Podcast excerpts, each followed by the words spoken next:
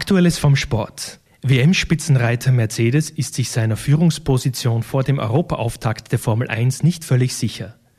Erst wenn wir dort sind, werden wir erfahren, wo wir stehen, sagte Technikchef Pedilot vor dem großen Preis von Spanien an diesem Wochenende. Die Konkurrenz habe ihre Autos in den vergangenen Wochen deutlich weiterentwickelt, urteilte der Brite.